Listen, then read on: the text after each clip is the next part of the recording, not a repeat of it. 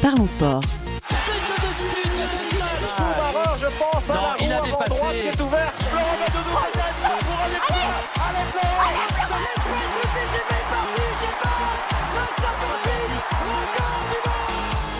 Parlons sport. Une émission animée par Gilles Bombard. Et bonjour à toutes et à tous, très heureux de vous retrouver en studio euh, sur Marmite FM. On est encore dans Parlons Sport pour quelques semaines et avec du beau monde euh, aujourd'hui. Euh, en régie tout d'abord, Julien Mathieu. Salut Julien. Salut Gilles, salut à toutes et tous. Le co-président de l'Union Rugby Centre 78, c'est Lionel Garrigue. bonjour Lionel. Bonjour. Bonjour à tous. Et avec nous, Laurent Sédard, vice-président de l'URC 78. Euh, sa première dans l'émission. Sois le bienvenu, Laurent. Merci beaucoup. Merci, Gilles. Bonsoir à tous. Un petit peu plus tard, John nous rejoindra pour le débrief de l'UFC 293. On parle de MMA, euh, bien sûr. Et avec nos invités, eh bien, euh, honneur à l'Ovalie, bien sûr. honneur à la France 2023. la Coupe du Monde a commencé, messieurs. Et elle commence bien. Euh, pour nous, la suite, c'est juste après ce jingle.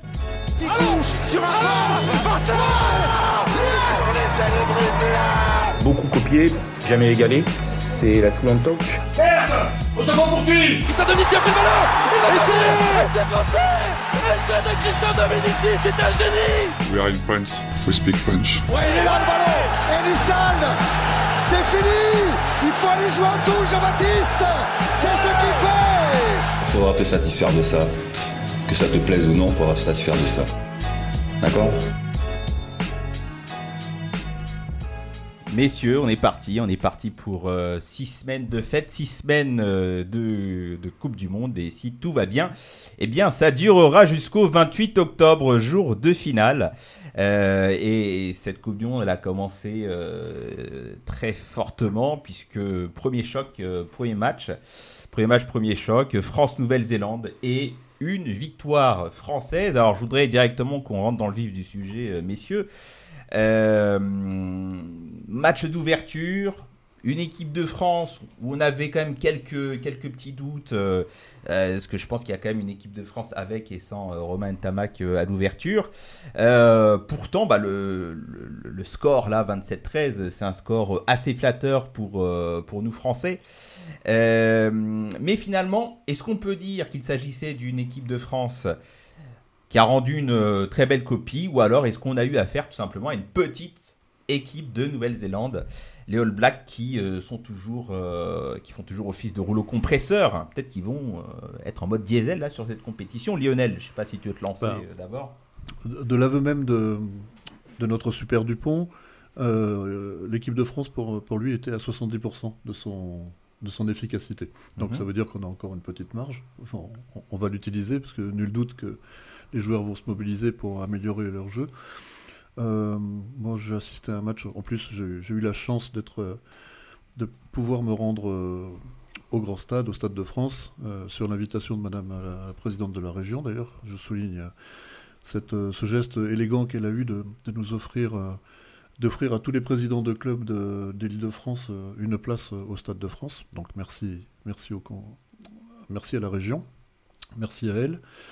Quant au match lui-même, voilà, 70%, je pense qu'il y, y, a une petite marge de progression, elle est, évidente. Je pense que le, Fabien Galtier va, tout faire pour améliorer ça.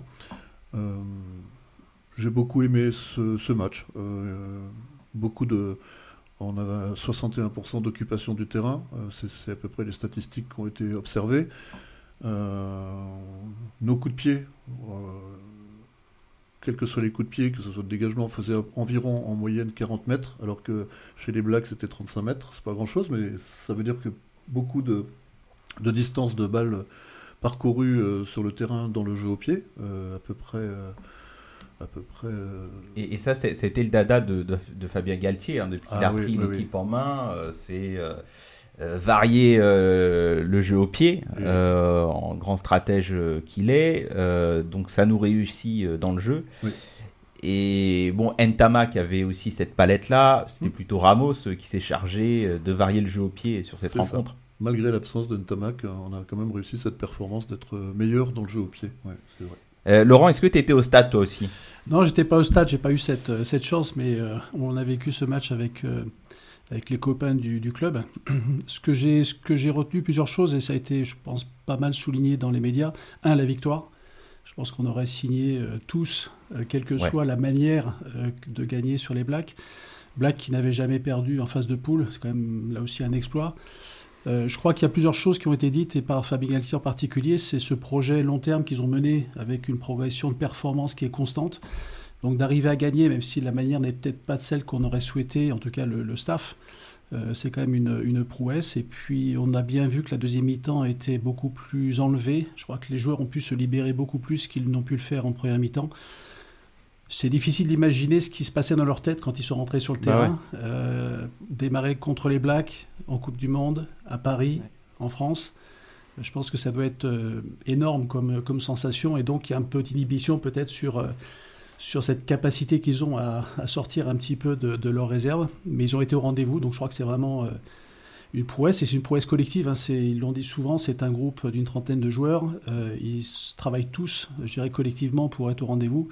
Et malgré certaines blessures, certaines absences, on voit que le groupe reste extrêmement euh, homogène et complémentaire surtout. Bon, en tout cas, ce qui, ce qui soulage, c'est que il n'y aura pas de flop français euh, pour une Coupe du Monde euh, organisée à domicile, puisque là, quand même, le gros risque, c'était match d'ouverture raté, une équipe qui se met à douter. Après, qui sait ce qui peut, ce qui peut se passer contre l'Italie, euh, qui nous a déjà joué des tours dans les années noires du rugby français qui ne sont pas si lointaines. donc là, déjà, on peut dire que ah mais là tu fais le journaliste Gilles. Ah mission arrivée en phase finale, on peut déjà se réjouir de ça. On n'aura pas de flop français cette année en Coupe du Monde à domicile. C'est vrai. je, vais aussi souligner que sur le match euh, contre la Nouvelle-Zélande, il y avait, il y avait un 16e homme, c'était le public. Parce que j'ai rarement vu mhm. une ambiance aussi, aussi folle. Je suis arrivé, je n'ai pas vu la, cérémonie d'ouverture, mais je suis arrivé au moment où il y avait la, la Peña Bayona, là. Et, ouais. Et, les, Donc, euh, juste avant le début de la patrouille de France qui sont passés. C'était un moment, mais j'en ai encore les frissons. Ah Franchement, ah c'était impressionnant. Moi d'ailleurs, ça m'a un peu fait penser, alors j'y étais pas, mais ça m'a un peu fait penser à, l'ouverture, euh, enfin au premier match de l'équipe de France en 98 pour le foot, la Coupe du Monde de foot qui était en France aussi. Ah il y avait, je pense, la même pression au sein des, joueurs français. Et il a fallu que Dugarry marque. Donc là, euh, exactement, il s'est passé exactement la même chose. En fait, à partir du moment où on a marqué le premier essai, ça y est, on a commencé un petit peu à dérouler et à être beaucoup plus serein en fait. Et c'était le cas aussi en 98. Il y a ce parallèle-là. Ça ne nous a pas empêché, par contre, euh, de faire deux jolis, deux jolis bévues en défense euh, dans les premières minutes du match, parce que on s'est fait peur en défense euh, mm. dans la ligne de trois quarts au centre. C'était, on n'a pas, on n'a pas fait une super entame. Hein. Mm-hmm. voilà. Non, ça a mis du temps jusqu'au, jusqu'à l'essai en fait. C'est ça. Alors c'est vrai qu'on va revenir à ta question, Gilles, sur l'Italie. Bien sûr qu'on les craint. Bien sûr qu'on les craint énormément. Mais là, on va les jouer sans pression quand même. On va les jouer sans pression. Mais c'est peut-être pas là qu'on est les meilleurs. C'est ouais. Pas mal la pression.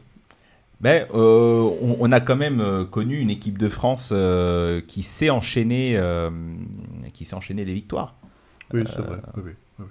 Et il y a une régularité dans le nombre de points marqués aussi. Hein. C'est à noter, quelle que soit l'équipe, on dépasse très régulièrement les 30 points.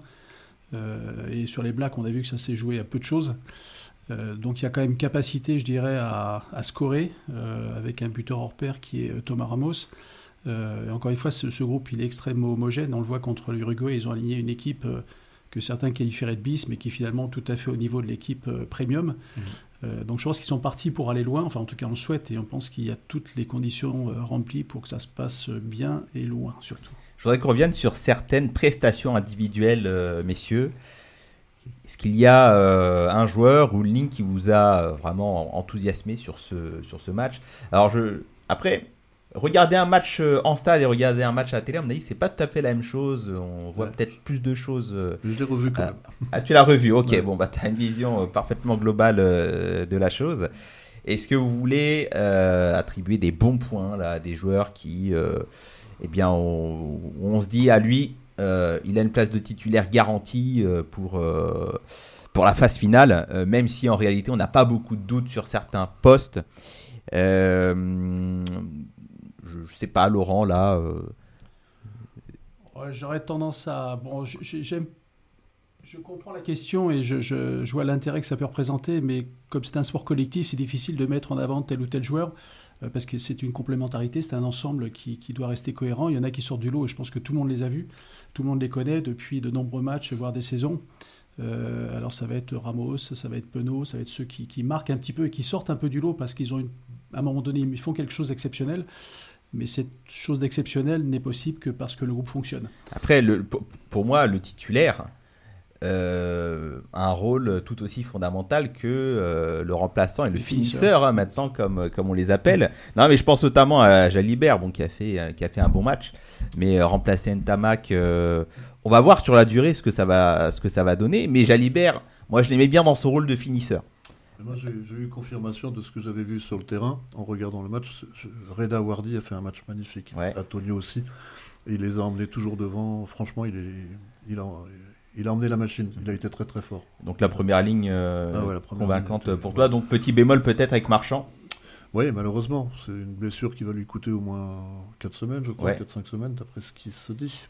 En plus, c'est un super gratteur, donc euh, c'est vraiment un gars qui est essentiel. Dans... Est-ce que euh, en étant blessé 4 semaines, il pourrait rejouer avant la fin de la compétition si on va au bout? Oui. C'est faisable, je veux dire, physiquement Allemand. C'est le travail des kinés après. Ouais. non, non, et, euh, je pense qu'il peut revenir euh, peut-être pour l'écart si on est très très optimiste. Ouais. Ça serait bien pour lui. On, lui souhaite, mais euh, encore une fois, ces blessures-là, sur un match, ça peut complètement basculer à nouveau. Donc, Et puis il y a derrière des gens qui, qui sont largement, enfin peut-être pas complètement à son niveau, mais qui sont ses égaux. Hein. Peato Movoka aujourd'hui a démontré qu'il pouvait jouer au talon, jouer en 8. Enfin, il est omni, omniprésent, omnipotent. Et c'est un joueur exceptionnel aussi. Hein. Et euh, c'est cette chance qu'on a aussi d'avoir euh, trois, typiquement trois talonneurs qui peuvent tous jouer euh, avec le même niveau de performance. Hein. Et là, je te rejoins Laurent sur l'aspect qui est indispensable au rugby de, souligner le collectif.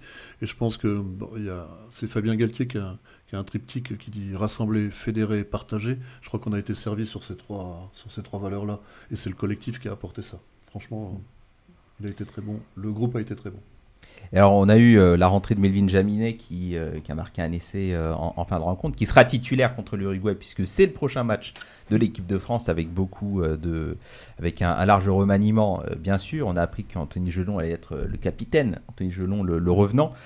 pas évident pour lui parce que la troisième ligne, bah, c'est peut-être l'une des meilleures troisième lignes du monde avec de la complémentarité et du très très haut niveau, euh, là sur, sur les quatre hein, qui vont se partager euh, les, euh, les trois postes. mais alors, toujours la super mobilité de, de Aldrit qui est, qui est, impressionnante quand même. Donc il est, il est partout. Le nombre de plaquages qu'il a pu faire encore, c'est incroyable. Non, la troisième ligne, elle, est là, mais là où je m'inquiète un peu, messieurs, je, je, vais rien vous cacher, le forfait de Romain Tamier Ntamak, quand même, c'est euh, quand même la tuile euh, de cette préparation euh, d'avant Coupe du Monde pour l'équipe de France. Je ne sais pas si on peut envisager, tu, vas me dire ce que tu en penses, Lionel, un glissement de Ramos à l'ouverture et puis Jaminet qui reprend confiance et qui reprendrait son poste de titulaire d'il y a fort longtemps à l'arrière. De manière à ce qu'on ait un Jalibert finisseur en fait. Hein, moi je le préfère plus dans cette posture-là. Il a rassuré tout le monde, Jalibert. Il a, il a rassuré le groupe. Mm. Euh, et puis, euh, j'adore Ramos à l'arrière. Je trouve qu'il euh, rassure. Même si, bon, il y a eu. Enfin, il y a eu, deux, deux, coups de pied de déchet pour moi. relancer, relancer dans les 22 pour redonner la balle immédiatement. bon, le coup de pied était raté, ça peut arriver. Hein. Mais Ramos me plaît bien à l'arrière. J'aime bien la configuration actuelle. Alors, c'est vrai que on a envie de, revoir, euh, de voir revenir euh, Ntamak, mais on sait que c'est pas le cas. Donc pour répondre à ta question, non, j'ai pas envie de. Alors, je, je suis pas tu, tu changes pas, hein. tu, changes pas, la charnière. Je change pas la charnière. Tu changes pas le, le, triangle. Euh, Peut-être chez les arrières, euh, Laurent, euh, enfin euh, poste de, de trois quarts là sur sur l'aile, au centre. Bah, le celui qui peut faire un petit peu bouger les cartes, c'est Biel Barré. Je pense que lui sur l'Uruguay, il a sa chance pour faire quelque chose d'un peu exceptionnel. Villiers a été un petit peu en dedans contre les, contre les Blacks. Euh, pas eu beaucoup de ballons non plus, difficile à juger. Mais je crois que ce joueur qui est un petit ovni, euh, champion du monde des, des moins de 20, qui va arriver là, enfin, il va arriver très vite et très fort. Et je pense que lui peut rebattre un peu les cartes derrière. Danti aussi, qui est euh, quasiment prêt pour repartir, qui était quand même un bulldozer au centre. Bah, plus Danti ou Mefana? Deux styles de joueurs un peu différents. Je pense que ça va encore une fois se jouer un peu entre les deux, mais sur des matchs si on se projette un petit ah peu et que. Moi, je te réponds, c'est Vincent. Oui. Ah, si on se projette bah, un peu sur le, le, quart de finale, on risque quand même d'affronter soit l'Afrique du Sud, soit l'Irlande. Euh, c'est quand même des grosses nations avec des gros gabarits. et je pense que Danti a sans doute une carte à jouer plus que Moefana dans ce poste-là. On le rappelle, effectivement, notre partie de tableau de Coupe du Monde euh, n'est pas euh, des plus aisées, puisqu'on va terminer premier de, de, la poule. Je, reviens à Jalibert évidemment, l'essai de Penaud, c'est le travail de Jalibert. Hein.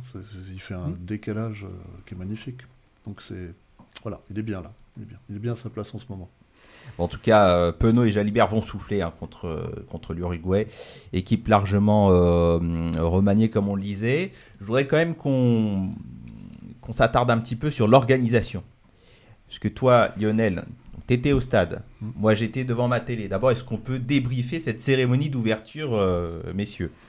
Alors, je ne l'ai pas vu, j'ai ah. entendu dire, j'ai entendu beaucoup de, beaucoup de critiques sur euh, une France, une carte postale d'une France euh, sépia qui sent la naphtaline. J'ai vu, j'ai entendu des choses qui sont vraiment pas sympathiques et, et qui sont même complètement exagérées, enfin, à mon sens. Et tout ce qui est, tout ce qui est comme disait Talleyrand, tout ce qui est excessif euh, me semble est insignifiant et je, trouve que les critiques sont, sont largement trop. Voilà, peut-être qu'on n'a pas fait quelque chose de génial, mais il y a des gens qui s'y retrouvent dans cette France d'avant. Et puis après tout, on est en France, il fallait bien montrer euh, euh, une image de notre pays. et puis pourquoi pas passer par les années 50 Pourquoi pas bah, Disons que dans, le contexte d'aujourd'hui, ah, j'ai trouvé ça un peu caricatural quand même. C'est vrai. Et puis, enfin, ce, coq, euh, excusez-moi, euh, ce coq, est-ce que quelqu'un euh, peut me dire qui a eu cette idée-là de, ah. de, mettre un, coq Bon, effectivement, les réactions étaient assez, assez fortes sur les réseaux sociaux, mais c'est aussi le propre hein, des réseaux sociaux, et puis ça, après, ça donne après du grain à moudre pour tout le monde. Laurent, toi, sur cette cérémonie? Alors la cérémonie, je l'ai vue que sur la fin, presque heureusement. Du coup, j'ai pas eu à, voir un petit peu ce que certains ont. T'as vu le coq Non, même pas. Moi, ah bon, bah, ça va alors. Euh, l'appareil à faire chauffer les merguez. Mais euh, plus, alors, si, si je prends le, côté un peu positif des choses, je pense que ce type d'événement et cette cérémonie, si elle n'a pas euh, correspondu à certaines attentes, doit nous permettre de réfléchir sur typiquement l'année prochaine les Jeux Olympiques, de ce qu'il faut faire et ce qu'il faut peut-être pas faire. Hmm pour redonner peut-être une image de la France que la majorité souhaite obtenir. de toute façon, là, on parle de quelque chose de très très accessoire. Hein. Franchement, voilà, cérémonie d'ouverture. Mais symbolique, c'est beaucoup de gens se rappellent de la cérémonie d'ouverture. Les Jeux Olympiques, c'est encore plus grand. Mais la, tenue de la buvette, c'est pas accessoire. Alors juste, on, y vient, on y vient, parce que là. La cérémonie d'ouverture, on peut aimer ou pas euh, les, les, les, acteurs, il y a eu beaucoup de personnalités quand même, et puis bah, on a vu qu'il y a eu une certaine ferveur populaire dans le stade, et après tout, bah, c'est ça qui compte. Euh, c'est que tout le monde passe un bon moment euh, et célèbre comme il faut une première victoire en Coupe du Monde. Mais euh, sur des questions un peu plus essentielles quand même, notamment sur la gestion de la buvette, Lionel, je, sais que tu avais un coup de gueule à passer là-dessus. Oui, enfin, disons que on se donne, on se donne pas les moyens. Comme dit Laurent, il va falloir améliorer des choses parce que les gens, on, peut pas attendre 20 à 25 minutes pour, avoir une bouteille d'eau. Et d'ailleurs, il n'y a même plus assez de bouteilles d'eau. Enfin, là, dans la tribune où j'étais. 20 euh, minutes, il n'y a pas un seul pays anglo-saxon, il n'y a pas un pays outre-Manche où tu attends plus de 3 minutes pour avoir une bière. Je, sais, j'y suis allé. Donc, non, non, là c'était impossible. 20-25 minutes. Alors, c'est vrai que c'est pas essentiel de, boire une bière, mais je, je raterai jamais 20 minutes de match pour attendre une bière, ça c'est sûr. D'ailleurs, je ne l'ai pas fait. Ouais, mais, euh, j'ai envie de te dire que déjà, pour aller à la buvette, il fallait, être, euh, fallait rentrer dans le stade en temps et en heure. C'est vrai. Euh, il y a eu aussi euh, bah, quelques ratés à Marseille, à Bordeaux euh, notamment. Mm, et ça, bah, ce qui est dérangeant, c'est que ça commence à devenir récurrent quand même. la France a organisé la finale de la Ligue des Champions à Saint-Denis il y a un an, deux ans. ça a été une catastrophe, catastrophe en matière de, de, gestion mm. des, des, des, flux humains, tout simplement. Hein. et après, bah, ça, c'est il y a des crispations et puis on, a des images qu'on n'aime pas voir. donc là, bon, quelques ratés, c'est pas non plus, c'était pas non plus chaotique, hein. mais j'ai l'impression que là c'est une addition de petits éléments qui, qui fait que bah, au final on se dit bah, on ne sait toujours pas organiser une grande compétition. Euh, ce que je voulais dire également, c'est au niveau des hymnes. Euh, je ne sais pas quel a été ton ressenti, euh, Lionel, dans le stade, mais devant ma télé, quand j'ai entendu cette Marseillaise chanter pas une chorale, pourquoi pas Mais avec les canons, non, non c'était cacophonique. moi, ce que je souligne, c'est la qualité de l'hymne néo-zélandais, mais il n'y avait pas toute la Nouvelle-Zélande pour chanter derrière derrière ces, jeunes-là qui ont magnifiquement chanté l'hymne euh, néo-zélandais. Par contre, effectivement, c'était cacophonique au niveau de la Marseillaise parce que tout était. il y avait trois Marseillaises en fait. Oui. Il y avait trois Marseillaises euh, simultanées. Peut-être même quatre. Les, euh, la chorale, le, les canons, le public et les joueurs. non mais de toute façon, tu peux pas, tu peux pas, tu peux pas chanter en canon dans un stade où il y a autant de gens, c'est pas possible. C'est-à-dire que s'il y a d'autres gens que ceux qui que, que, le chœur qui est en train de chanter en canon, ça devient cacophonique. Donc c'était impensable. En tout cas, ça a été rectifié, puisqu'il n'y aura plus. Euh, enfin, il y aura toujours la, chorale, mais euh, ils ont réenregistré, euh, réajusté en tout cas certaines bandes. Je sais pas. Il faut, faut espérer. Enfin, justement, il y a, le point que je voulais faire, c'est que c'est pas un événement qui est arrivé il y a 15 jours. Donc euh, on sait que tous les stades vont être remplis jusqu'à la fin, parce qu'en fait les billets ont été mis en vente très tôt, et donc on sait qu'il n'y a plus, quasiment plus de billets disponibles. Donc je pense que la gestion des flux et du nombre de spectateurs qui vont arriver, qui auront soif, qui devront se déplacer et qui vont chanter, euh, est quelque chose qui pouvait être largement anticipé sur qu'est-ce qu'on doit faire pour être au rendez-vous. Mm. Je pense qu'on a raté le premier coup. Euh, et d'autres stades où ça s'est pas très bien passé non plus. je crois que les Irlandais sont pleins aussi de problèmes de logistique les concernant. Bon, J'espère simplement que le comité va prendre toutes les mesures pour que ça se corrige, parce que, encore une fois, ça va ressurgir un peu sur notre capacité à accueillir les grands événements, et avec toujours en pointillé de se dire, les Jeux Olympiques, euh, s'ils ne sont pas capables de faire une Coupe du Monde de rugby correcte, avec finalement pas tellement de pays, euh, qu'est-ce qui va se passer quand il y aura les Jeux Olympiques? Parce que ça va être une autre paire de manches. Ouais, 79 000 spectateurs, je crois, à peu près. Hein. C'est vrai que c'est pas facile à. Non, mais c'est. On le sait. Oui, et puis bon, ça euh, bah, ça, ça, nuit encore à la réputation. Et puis, enfin, en fait, tout le monde va venir avec des a priori négatifs sur l'organisation. Puis finalement, bah, dès qu'il y aura un petit truc, euh, ça va être euh, grossi et puis relayé à tort et à travers sur, sur les réseaux sociaux. Euh, bon, en tout cas, euh, on a une équipe de France qui avance, on a une organisation euh, qui s'adapte. on verra dans les prochaines semaines ce qu'il en est. Messieurs, on va revenir sur, sur ce qui se passe dans l'Easy avec, avec vous, l'URC 78 qui a l'habitude du micro dans nos studios et dans Parlons Sport. Euh, et donc, euh, on va vous donner la parole, euh, messieurs. Lionel, toujours coprésident du club yvelinois. Avec Jacques Moreau. Avec Jacques Moreau, que l'on salue. Et puis, toi, Laurent, vice-président, fraîchement investi, si j'ai bien Absolument, depuis la dernière AG. donc, l'Union Rugby Centre, qui évolue en Régional 1. Oui. Voilà, c'est ça. Donc, qui avait fait une belle, belle saison l'année dernière. Et ce qui est intéressant euh, là en termes de temporalité, euh, messieurs, c'est que le forum des, associations s'est déroulé il y a quelques jours pour vous. Est-ce qu'on peut avoir une tendance déjà sur est-ce que ça va être une bonne saison? Et puis euh, la, sous-question, est-ce qu'on a déjà un effet Coupe du Monde sur les inscriptions? Oui. Je reviens de, l'entraînement de l'école de rugby à, l'instant là. alors, pas à la hauteur des 30% que, Bernard Laporte euh, nous annonçait, parce qu'il parlait d'un effet euh, accélérateur euh, qui existe, mais qui n'est pas à ce niveau-là.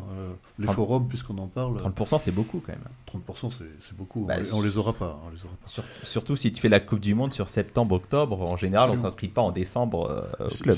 Il suffit d'avoir été au, au, forum d'Elancourt. Tu avais. Tu sais, on, lâche entre guillemets les fauves, il hein, n'y a rien de péjoratif.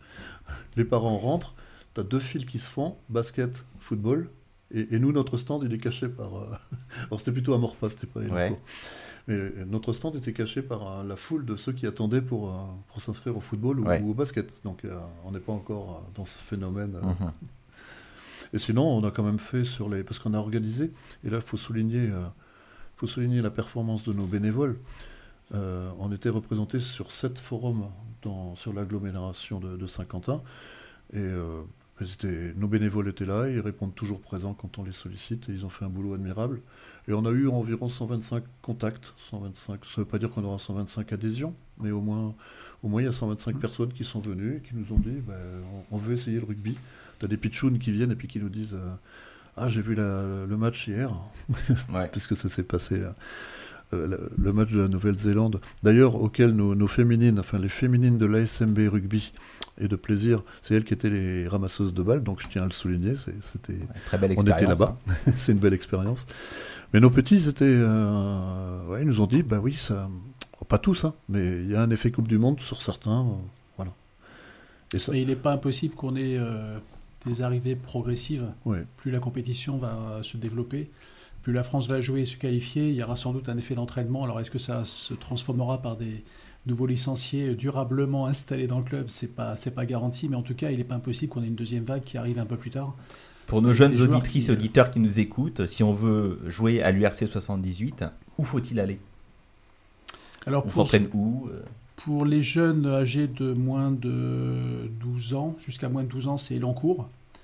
Euh, sur le terrain Guy, Boniface, on a deux, terrains plus euh, des locaux qui font euh, accueil et on a un coin restauration également. Et pour quand il s'agit du pôle compétition, on est plutôt sur deux, installations que sont Montigny d'un côté, le stade Couder, et, et Lancourt aussi. Mais il y a un pôle école de rugby aussi sur Montigny. Hein. Donc, en fait, on a, on, on a décidé depuis deux ans maintenant, je crois, de, réunir le pôle Couder, donc euh, de Montigny, avec le pôle Boniface à partir de l'M14. Mais en dessous des M14, euh, euh, donc les M12, M10, M8, M6, et même les babies, parce que maintenant on a des babies, on les prend à partir de 3 ans. c'est craquant, il hein. faut, venir voir. Ah là par contre, on, a, on, a, fait le choix délibéré de ne pas faire circuler les, les enfants après l'école euh, sur l'agglomération de Saint-Quentin, euh, compte tenu des distances qui sont quand même assez importantes. Voilà, donc euh, deux pôles, Montigny, Couder, et puis Boniface de l'autre côté. Est-ce qu'on sait déjà s'il y a des dates importantes qu'il faut, cocher dans l'agenda? On sait que le club aime bien varier ses initiatives sur l'année. Je, crois que c'est les dernières, il y avait une initiative job dating, on avait aussi euh, on a aussi parfois des stages euh, d'école de rugby. Euh, est-ce qu'on a déjà, déjà des choses actées ou peut-être des tournois futurs durant la saison? Il y a quelque chose qui, mérite d'être souligné. Je, parce que je, travaille également au comité départemental des Yvelines. Et avec le, le, comité départemental des Yvelines, on a décidé, tous les clubs d'ailleurs ont adhéré à cette perspective, de créer une mini-coupe du monde de rugby des Yvelines. Ah oui. Donc euh, chaque club, par tirage au sort d'ailleurs, s'est vu désigner un pays qu'il représente. En l'occurrence, pour nous, c'est nous avons hérité de, de l'Argentine. Donc on, avec le maillot euh, bleu et blanc. voilà. enfin, on va trouver les, les moyens justement de d'organiser. Enfin, nous, quand on portera le maillot, on représentera l'Argentine. Bon, ce ne sera pas. le maillot du Racing, hein, rassure-nous. Non, non, non. Ni de Bayonne. Non, non, non, c'est donc c'est une belle initiative, c'est sympathique euh, et ça sera l'occasion aussi, au-delà euh, de l'aspect sportif, de, bah, de pouvoir euh, échanger sur l'histoire du pays, sur, sur, la géographie, sur les choses comme ça. Voilà. Je trouve que c'est pertinent et il faut souligner donc cette initiative qui a été prise par Armand Perrier, le président du comité des Yvelines. voilà. Alors puisque tu évoque à nouveau la Coupe du Monde. Comment est-ce que des clubs évoluant à un niveau euh, régional sont sollicités pour l'organisation de la Coupe du Monde? Est-ce qu'on vous demande des bénévoles? Est-ce qu'on vous demande d'organiser euh, des événements spécifiques non, qu'est-ce qui se passe Qu'est-ce qu'il y a en plus? Seulement sur l'école de rugby. Et la, la fédération, Florian Grill notamment, a, euh, et l'équipe antérieure, hein, bien entendu, parce que c'est pas quelque chose qui s'est fait euh, dans le mois là. Euh, ils ont vraiment planifié au contraire des, des, trous dans le calendrier. On commence le 1er octobre le championnat et il y a des dates hyper importantes où on sait qu'on va devoir, on, on, va assister à des matchs de la Coupe du Monde. Donc le calendrier est gelé sur ces dates-là. Donc le calendrier a été aménagé. On n'a pas été sollicité pour autant, pour, euh, en dehors de l'école de rugby, tel que je viens de le décrire, pour euh, des, organisations. Voilà. Et alors Laurent, toi, je sais que tu es euh, en charge des, du partenariat au sein du club. Là, on est en début de saison. On sait que c'est toujours un peu angoissant ces questions de, sponsors parce que les sponsors font aussi les budgets. Décris-nous un petit peu là, tes missions en début de saison avec ce volet-là alors les missions, elles, sont celles, je pense, un peu classiques de gens qui sont en charge des partenariats, c'est-à-dire de trouver des, partenaires euh, dans, notre rayon d'action au niveau géographique euh, qui s'associent à nous sur une vision un petit peu long terme de l'engagement euh, vis-à-vis du club. Donc on va trouver des acteurs économiques qui sont bien présents, avec lesquels on est déjà en relation depuis de nombreuses années, et avec lesquels on entend construire un petit peu une feuille de route commune sur euh, bah, travailler ensemble, développer, avoir un, bénéfice réciproque sur les bienfaits d'un partenariat avec une ou plusieurs entreprises et ce qu'on peut leur apporter également d'un point de vue économique. Hein. ça peut être, euh, typiquement, on a, un concessionnaire de, voitures que je ne citerai pas, mais qui, euh, qui lui attend forcément qu'on lui achète des voitures. On a des gens qui sont dans le BTP, on a des gens qui sont dans la com. Voilà, mais des gens qui sont avant tout passionnés de rugby, qui aiment le club, par la relation qu'on a construite avec eux et qui nous accompagnent. Donc on essaie de, construire une, une, feuille de route qui nous permette de soutenir le club qui a besoin de moyens, puisque on est tous confrontés, je pense, comme toutes les associations sportives, aux difficultés que rencontrent les communes dans le soutien aux associations au niveau financier. Les, subventions ont tendance à baisser euh, un petit peu partout, donc il faut qu'on trouve des relais un petit peu pour euh, faire face à nos dépenses de fonctionnement. Et puis, bah, tout coûte plus cher, euh, je pense que tout le monde l'a constaté. Donc voilà, donc il y a un équilibre financier à trouver, le garantir sur le long terme pour permettre un petit peu au club de se développer euh, sereinement. Et c'est un petit peu le, rôle qui est le mien, mais qui a déjà été euh, largement mené par Lionel et les équipes euh, jusqu'à présent. Alors qu'est-ce qu'on peut attendre en cas de victoire de l'équipe de France en Coupe du Monde? Qu'est-ce qu'on peut attendre comme débouché, que ce soit sur le plan rayonnement sur le territoire, sur le plan économique, sur le plan euh, est-ce que ça va faciliter tes démarches pour obtenir des sponsors? Euh, Qu'est-ce qu'on peut attendre d'une victoire en fait quand on est un club? Alors la victoire, je pense qu'elle euh, confirmera peut-être l'intérêt des entreprises de nous rejoindre. On ne va pas attendre la victoire, je dirais, si elle est au bout, pour aller voir des partenaires potentiels. C'est de commencer déjà à discuter avec eux. On a déjà des discussions en cours avec certains nouveaux partenaires qui sont forcément très intéressés par l'effet Coupe du Monde dont ils peuvent bénéficier. Certains sont d'ailleurs déjà des acteurs dans le monde du rugby. Euh, une grande enseigne d'électroménager située à Coignières qui soutient déjà des clubs professionnels mais qui n'a pas encore basculé dans le monde euh, amateur. Donc on essaie de les amener un petit peu sur ce terrain-là. Euh, et puis il y a des acteurs qui sont plus discrets mais très impliqués. On a une société qui fait notamment du, des films, enfin qui filme notamment les matchs de rugby en particulier avec ses caméras qui survolent un peu les terrains. Bon, ça, c'est des acteurs qui sont particulièrement invisibles pour les chacune des personnes qui regardent les matchs, mais c'est des, dispositifs essentiels et c'est des gens qui peuvent nous accompagner aussi. Voilà, donc on recherche un petit peu, euh, surtout dans le territoire, des gens qui partagent nos valeurs, euh, qui aiment le sport euh, et, qui peuvent nous rejoindre. Donc c'est un travail de fond qu'on mène qui devrait nous permettre sur les cinq ans qui viennent d'avoir une bonne visibilité sur nos, subventions et nos recettes financières. Entendu, bah, il n'y a plus qu'à espérer la victoire maintenant. Le mot de la fin pour toi, Lionel. Il y a euh, un événement que tu veux, dont tu veux parler là euh, pour clôturer cette émission. S'il y a une chose que j'aimerais bien souligner, euh, je sais que en fermant la porte de chez moi tout à l'heure, ma petite femme m'a dit T'as pas intérêt à oublier de parler du rugby santé, donc je vais le faire.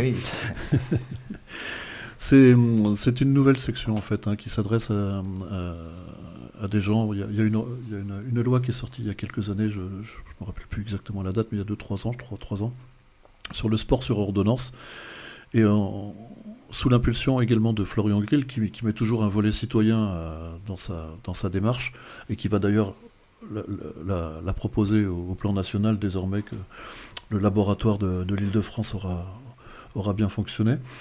Euh, donc le rugby santé, c'est un rugby qui est adapté à des gens qui, sont, qui souffrent de diverses pathologies. Ça peut être le diabète, ça peut être des, affections de de longue durée.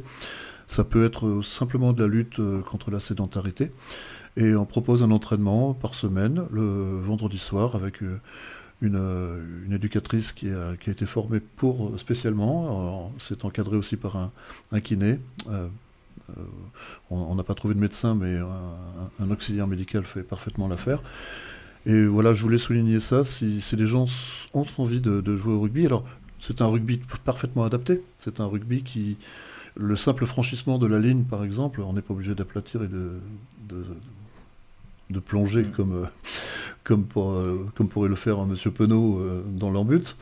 Non, non, le simple franchissement de la ligne, c'est sans plaquage et ça se passe dans une bonne ambiance conviviale et je trouve que c'est intéressant de, de valoriser cette, cette option. Et alors, comment est-ce que tu encadres ça au niveau du club? Est-ce que tu as des hum, euh, des éducateurs euh, qui ont une formation spécifique oui, oui, tout à fait. Personnel de santé, je sais pas. Peggy, une éducatrice de notre club, euh, a reçu une formation particulière spécifique au rugby santé. Et c'est d'ailleurs à cette seule condition qu'on peut, qu'on peut créer une, une, une, section rugby santé entendu, eh bien, euh, on salue Ariane, bien sûr, pour, euh, pour cette initiative. Euh, merci, messieurs. on va libérer nos invités, puisqu'on va parler de MMA dans quelques instants avec John, qui est arrivé dans les studios. À tout de suite. I'm the most brutal and vicious and most ruthless champion there's ever been. There's no one can stop me. I'm the best ever. Fighting Holyfield in the right ear. Quand les types de 130 kilos disent certaines choses, ceux de 60 kilos les écoutent. He's crying in his corner. I've never seen anything like this. If you win, you win. If you lose, you still win. T'as pas mal, c'est pas mal. T'as pas mal, c'est pas mal. It's over. I'm gonna show you how great I am. UFC 293, le main event Adesanya vs Strickland qu'on va passer au crible. Avec toi John, salut John. Salut tout le monde. Et on a Nara aussi avec nous par téléphone. Salut Nara. Salut. Bon les gars, le premier mot qui me vient à l'esprit là pour euh, parler de, de cette affiche euh, à l'UFC 293, c'est waouh, qu'est-ce que c'est que cette dinguerie encore avec Adesanya, John? Ouais, c'est c'est quelle surprise, moi, qui me vient à l'esprit. C'est euh, inattendu, c'est. Tout sauf ce résultat-là, quoi. C'est la surprise du chef, là. Parce qu'on est habitué à du spectacle avec Adesanya. Mais là, on ne s'attendait pas à ça. Effectivement, c'était pas le Adesanya des grands soirs. Alors qu'en face, on avait un Strickland des grands rendez-vous, clairement. Alors, on, on va recontextualiser euh, la chose. Donc, Israël Adesanya, champion de la catégorie middleweight, qui euh, remettait sa ceinture en jeu contre Sean Strickland, euh, qui ne partait pas du tout favori. Hein, euh, Sean Strickland, qui, qui avait d'ailleurs affronté Imavov il y a quelques temps déjà. Et, et, bien coup de tonnerre, puisque Adesanya favori sur tous les plans. Adesanya chute et, chute dans tous les sens du terme dès le premier round. Et c'est une victoire à la décision de Sean Strickland euh, à l'issue du cinquième round. Mais le plus surprenant, euh, Nara, j'ai envie de te dire, c'est que finalement Adesanya est tombé, mais sans les armes à la main. C'est euh, juste incroyable ce qui s'est passé. Je pense que le mot incroyable je vais, je vais le répéter souvent durant cette émission. Mais comment dire, j'étais, j'étais quand même euh, avant le combat, j'étais quand même assez, assez curieux de voir comment ça allait se passer, parce que pour moi, sur le papier, Adesanya contre Strickland, c'était d'un côté vraiment le meilleur striker de MMA, qui est Adesanya, contre le striker, je dirais, le plus illisible, qui est Sean Strickland. Et je voulais voir en fait euh, comment Adesanya allait gérer euh, le problème entre guillemets Sean Strickland. Et euh, bah, il n'a pas, il a pas géré du tout. Et pour moi, c'est euh, juste incroyable ce qui s'est passé, c'est-à-dire que le meilleur striker de MMA n'a pas perdu contre Strickland. Le meilleur striker de MMA s'est pris une véritable correction en striking. C'est ça qui est, qui est assez extraordinaire parce que Adesanya, c'est pas qu'on le voyait pas, euh, comment dire, c'est pas qu'on le voyait comme quelqu'un d'invincible, mais on s'attendait à ce que si Adesanya perde, ce soit contre un certain type de profil, ce soit soit contre un profil comme comme Alex Pereira, c'est-à-dire quelqu'un qui qui a le KO punch, qui peut étendre éteindre la lumière de n'importe qui en un seul coup, soit contre quelqu'un comme comme Shimaev par exemple, qui est un, qui un lutteur et Adesanya, même s'il a une très bonne défense en lutte, euh, c'est pas un lutteur. Donc on, s'imaginait qu'il pouvait perdre contre un lutteur comme Shimaev. En revanche, que Adesanya se prenne une correction en striking, euh, c'était c'est complètement euh, inattendu complètement inattendu. Alors, inattendu comme ce premier round, est-ce que finalement, John, ce n'est pas ce premier round qui a déterminé euh, l'issue de ce combat et son déroulement, puisque on a un gentil pressing de Strickland dans ce round d'observation, et à 25 secondes de la fin, crochet du droit dans la mâchoire, Adesanya au sol, Strickland le roue de cou et le presse contre la cage, et là, incroyable, franchement incroyable, Adesanya se relève, fin du round, il est en vie effectivement, euh, je voudrais revenir sur plusieurs points que j'ai entendus. Effectivement, pour moi, le tournant du combat, c'est ces 25 dernières secondes de, du premier round. Je pense que ça a donné le tempo pour le reste du combat. Et si on devait résumer le combat, il suffit de regarder le premier round pour comprendre ce qui s'est passé en réalité. Ça illustre très bien les, quatre rounds suivants. Euh, là où je voulais revenir, c'était sur le fait que Adesanya est le meilleur striker. Ça, il n'y a pas de doute possible. En tout cas, pour moi, c'est actuellement le meilleur striker, ce qui se fait de mieux en striking à l'UFC et même dans le MMA mondial en général.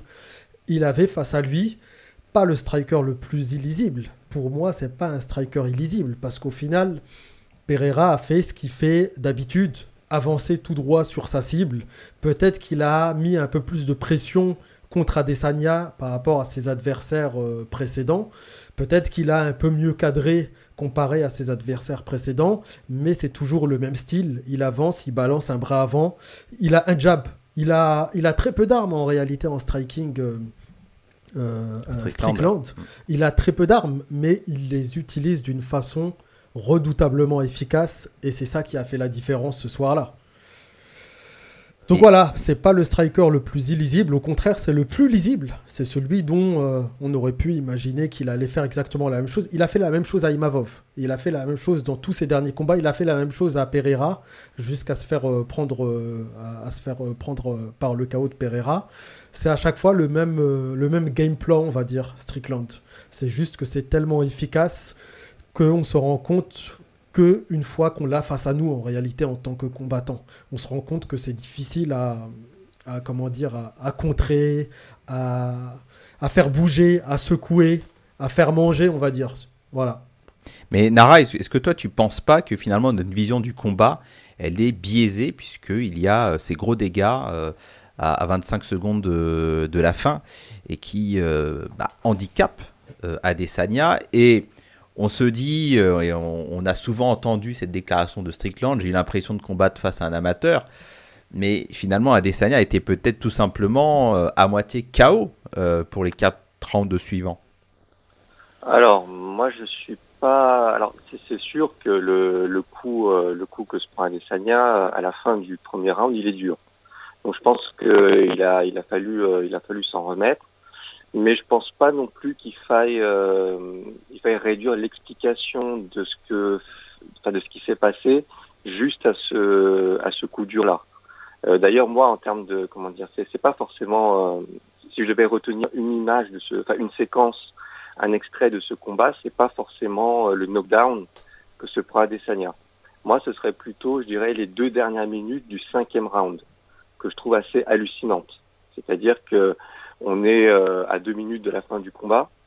Euh, Adesanya sait à ce moment-là qu'il est, qu'il est mené et il ne fait rien. Mmh. C'est-à-dire qu'en fait, il ne, il ne fait que, euh, que tourner autour de son adversaire. Et euh, pour moi, c'est juste incroyable parce que ça veut dire que Adesanya, à ce moment-là, on voit vraiment en image son impuissance. C'est-à-dire qu'il doit attaquer, il doit faire quelque chose, mais il n'a aucune solution il n'a aucune solution et tout ce qu'il peut faire, c'est euh, tourner autour de, Strickland pour essayer d'échapper à la pression que, Strickland lui met.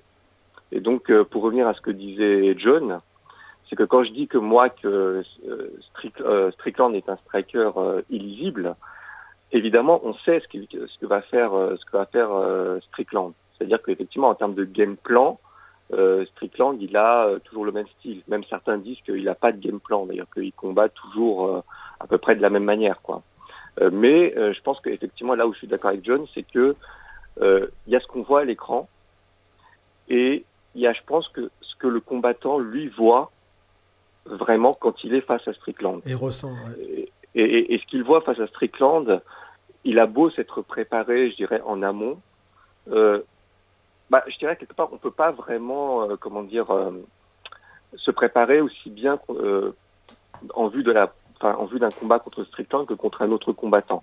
Je m'explique, c'est qu'en fait, voilà, un combattant, quand il se prépare pour un combat, il va essayer de, de s'adapter, de répondre au style de son adversaire. Par exemple, Cyril Gann, pour préparer le combat contre Spivak, on sait que Spivak, il a un passé de judoka. Donc en fait, Cyril Gann, il a fait venir un champion de judo, euh, quelqu'un qui a un peu le même profil que Spivak en termes de gabarit, de style, etc., etc. Ce qui est compliqué quand on, prépare le combat contre Strickland, c'est que son style est tellement unique il est tellement euh, singulier qu'en fait, on ne peut pas tellement euh, se préparer face à, pour un combat contre lui. Il y a forcément des choses qu'on ne va comprendre, qu'on ne peut comprendre qu'une fois qu'on est dans la cage face à lui. Et je pense que ça, c'est quelque chose euh, d'essentiel pour, pour comprendre le problème Strickland. Oui, en tout cas, Pereira, il a vite trouvé la solution. Hein en moins d'un round, il a vite euh, compris comment il fallait agir. Pereira, contre Strickland. Quand il a mis KO au premier round. D'ailleurs, c'est sa dernière défaite, euh, il me semble, celle-ci. Euh, là, où je voulais, là où je voulais rebondir concernant ce que tu viens de dire, c'est en termes de game plan, effectivement, Strickland a souvent, enfin pour ne pas dire toujours le même, mais je voulais dire, ah, sur Adesanya, je l'ai quand même trouvé dangereux dans, de, dans des très courtes séquences. C'était les séquences où il se retrouvait au milieu de la cage, où il se retrouvait au centre de la cage. Clairement, c'est là qu'on voit qu'il peut le mieux s'exprimer, qu'il est le plus à l'aise et qu'il peut, on va dire, euh, sortir n'importe quel coup, que ce soit des kicks ou, des, euh, ou, euh, ou sa boxe, tout simplement, sa boxe anglaise. Et quand même, Strickland a quand même connu, on va dire, si Adesanya était un peu plus entreprenant ce soir-là, Strickland, Adesanya aurait pu donner des, sacrés coups et euh, faire douter Strickland à ce niveau-là. Sauf que derrière, Strickland se dépêchait de vite recadrer Adesanya et de l'acculer contre la cage et de le noyer sous sa pression. C'est juste que ce que doit, corriger Adesanya, ce, ce serait ça en fait. Comment se retrouver au centre de la cage contre Strickland. C'est là qu'il s'exprime le mieux contre la plupart de ses adversaires. Hein. Euh, c'est au centre de la cage qu'il a mis Polo Costa KO. C'est au centre de la cage qu'il a mis euh, Whitaker KO. Enfin, c'est là son domaine, en fait, son terrain, c'est le centre de la cage. Et quand il se retrouve acculé contre la cage, là où il est très dangereux, mais il a montré aucun signe euh, de dangerosité ce soir-là, c'est sur les contres il est très fort en contre. C'est quelqu'un qui encaisse très très bien, qui est très résistant, qui a quand même un menton. On l'a vu d'ailleurs dans les coups que lui a mis Strickland après son knockdown, euh, après l'avoir envoyé au sol au premier round. On voit Adesanya qui fait le signe de la main, comme quoi tout va bien à l'arbitre. Il lui, euh, il tend le pouce en fait pour dire que ça va, qu'il n'est pas débordé, et au final il se ressaisit bien pour moi, euh, comment dire, c'est un tournant psychologique pour Strickland ce moment-là. Mais c'est pas c'est pas quelque chose qui l'a affaibli physiquement. Mais, euh, pourtant, euh, deuxième round, on, on s'attend à ce que Strickland parte à la guerre. Et là, on a pourtant un round qui est gagné par Adesanya, qui qui passe en mode en mode gestion comme il sait le faire euh, lors de ses euh, combats de défense de ceinture. Adesanya ne prend pas de risque, mais il inflige suffisamment de dégâts. De dégâts, il sait très bien gérer la stratégie du, scoring UFC euh, et il remporte ce deuxième round. Le troisième round, il est quand même assez serré. Adesanya toujours en gestion et là, on se dit. Mais en fait, Strickland, il est en train de gâcher sa chance. il va passer à côté d'un exploit. Et, finalement, bon, on s'aperçoit après que le round 3 est donné finalement à Strickland, euh, alors que pour moi c'était euh, quand même assez serré. Et bah, je, pense, Nara, que c'est vraiment au début du, du cinquième round qu'Adesanya comprend que finalement il peut pas physiquement, il est complètement marqué, complètement éprouvé. Mais quand vous parlez là du, game plan de, Strickland, ben pourtant deuxième round, rien n'est fait. Euh, on, se disait, bon, il a encaissé euh, des, gros coups, des gros dégâts, mais Adesanya va se relever en bon champion qu'il est. Bah, c'est la, c'est la preuve en fait que, que finalement c'est pas tellement le knockdown que se prend Adesanya au premier round qui est vraiment déterminant pour la suite du combat. Parce qu'on a vu que Adesanya a quand même réussi à gérer euh, le deuxième round et à peu près le troisième round. mais pour, pour revenir à ce que disait John, euh, sur euh, le fait que Pereira avait trouvé la solution contre, contre Strickland. Effectivement, je pense qu'il y a, y a un élément clé euh, pour comprendre le style de Strickland, c'est effectivement le mot pression. C'est un combattant qui met vraiment la pression. Et en fait, il y a deux styles, il y a deux profils de combattants qui peuvent desserrer l'étau face à Strickland.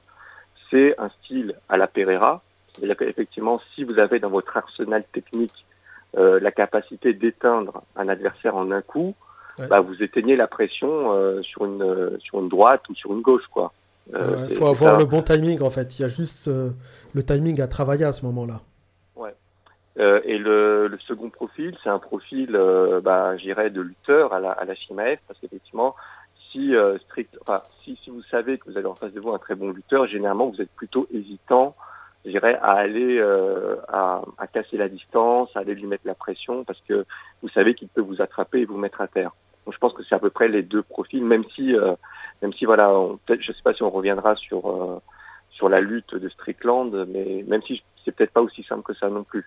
Mais effectivement, si vous n'avez, si vous n'êtes, si vous n'avez pas, je dirais, ni la, gauche de Pereira ou si vous n'avez pas la lutte de Shimaev, je pense que Strickland, c'est un problème, euh, c'est un problème pour tous les autres combattants euh, en, réalité, parce que sur ces trois derniers combats, euh, les trois combattants qu'il a pris et contre lesquels il a gagné ont tous cédé sous la pression qu'il leur a mis. Le, son, son, combat précédent contre Abus Magomedov, Magomedov a complètement cassé sous la pression de Strickland. Et finalement, euh, Adesanya, euh, lui aussi, a, fini par céder sous la pression de, Strickland. Et je dirais que euh, c'est ce que démontre, voilà, comme, comme je l'ai dit, les deux dernières minutes, les deux dernières minutes du combat. C'est-à-dire que Adesanya peut rien faire d'autre que tourner autour de Strickland et essayer, essayer d'échapper à la pression. Après, ce que dit John sur le fait qu'il faudrait peut-être prendre le centre de la cage, etc., c'est intéressant c'est peut-être euh, une des solutions, une des clés, euh, de, une, des solutions au, au, problème Strickland. Mais ça, il faut, il faut voir comment, euh, comment ça se passe pour, pour les autres combattants ensuite. moi, je suis d'autant plus surpris que Adesanya est un combattant qui peut éteindre n'importe qui. C'est un combattant qui a le KO punch quand même. C'est pas un combattant qui est obligé de travailler et d'user son adversaire. Il peut très bien le faire, on l'a vu à son dernier combat contre Pereira. Il peut, sur un contre, éteindre n'importe qui. Il a éteint Pereira, il a éteint euh, Whitaker, il a éteint euh, Polo Costa. Enfin voilà quoi. C'est pas. Moi je sens plutôt. On va pas lui chercher d'excuses hein, à Desania. C'est un très bon combattant, mais là ce soir-là, j'ai l'impression qu'il avait vraiment pris de haut son adversaire et qu'il n'avait même pas préparé le combat de façon sérieuse. Il n'avait même pas préparé, il s'est pointé comme ça, euh, sans aucune préparation réelle et sérieuse, j'ai l'impression. Et puis il s'est dit, je vais gérer, je vais gérer, je vais mettre les coups qu'il faut. Oui. Je vais être efficace et je vais euh, garder la ceinture comme, comme d'habitude, il s'est dit je vais gérer, mais en fait, euh, euh, en face de lui, il y avait Strickland, mais il y avait surtout un cerveau du MMA, un génie, on va dire, du combat. C'est son coach Nixik, qui est notamment le coach de Francis Ngannou.